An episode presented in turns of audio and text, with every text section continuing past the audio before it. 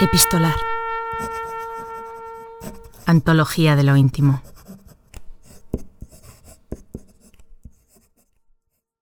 La Organización Mundial de la Salud dejó de calificar a la homosexualidad como una enfermedad recién en el año 1990.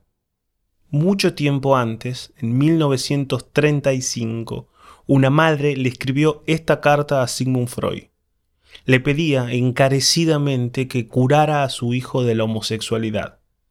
Esta es la respuesta del médico y padre del psicoanálisis. Lee el actor Mariano Fernández.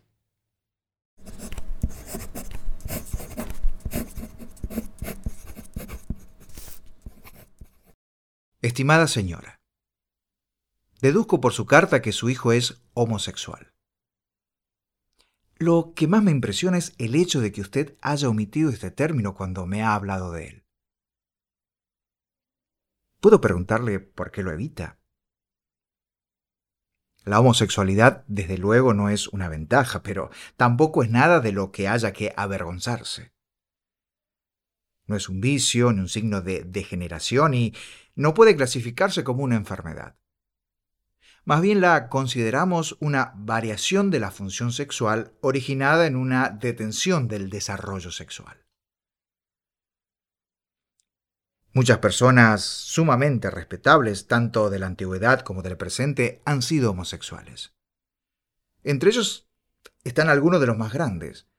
Platón, Miguel Ángel, Leonardo da Vinci, Es una gran injusticia perseguir la homosexualidad como si fuera un crimen y una gran crueldad también. Y si no me cree, lea los libros de Abrot Hellis. Cuando me pregunta si puedo ayudarla, supongo que quiere decir si puedo acabar con la homosexualidad de su hijo y reemplazarla por la normalidad, por la heterosexualidad. La respuesta es, en términos generales, que no podemos asegurar un resultado.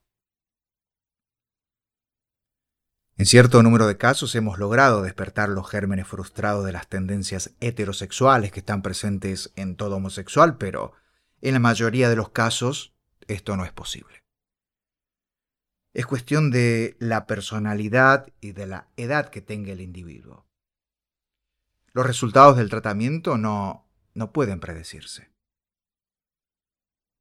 Lo que el psicoanálisis podría hacer por su hijo es algo muy diferente.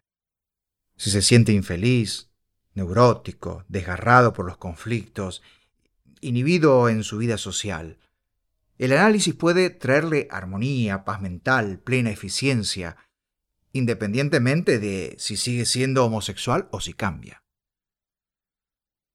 Si usted se decide yo podría encargarme de hacerle el análisis, pero no creo que sea posible.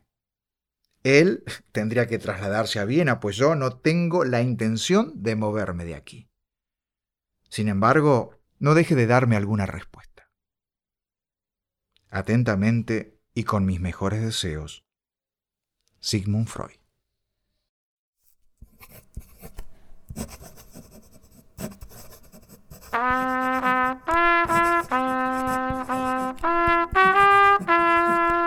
Epistolar, un podcast producido por Diego Gemio y Tomás Spray. Búscanos en las redes sociales como Epistolar Podcast.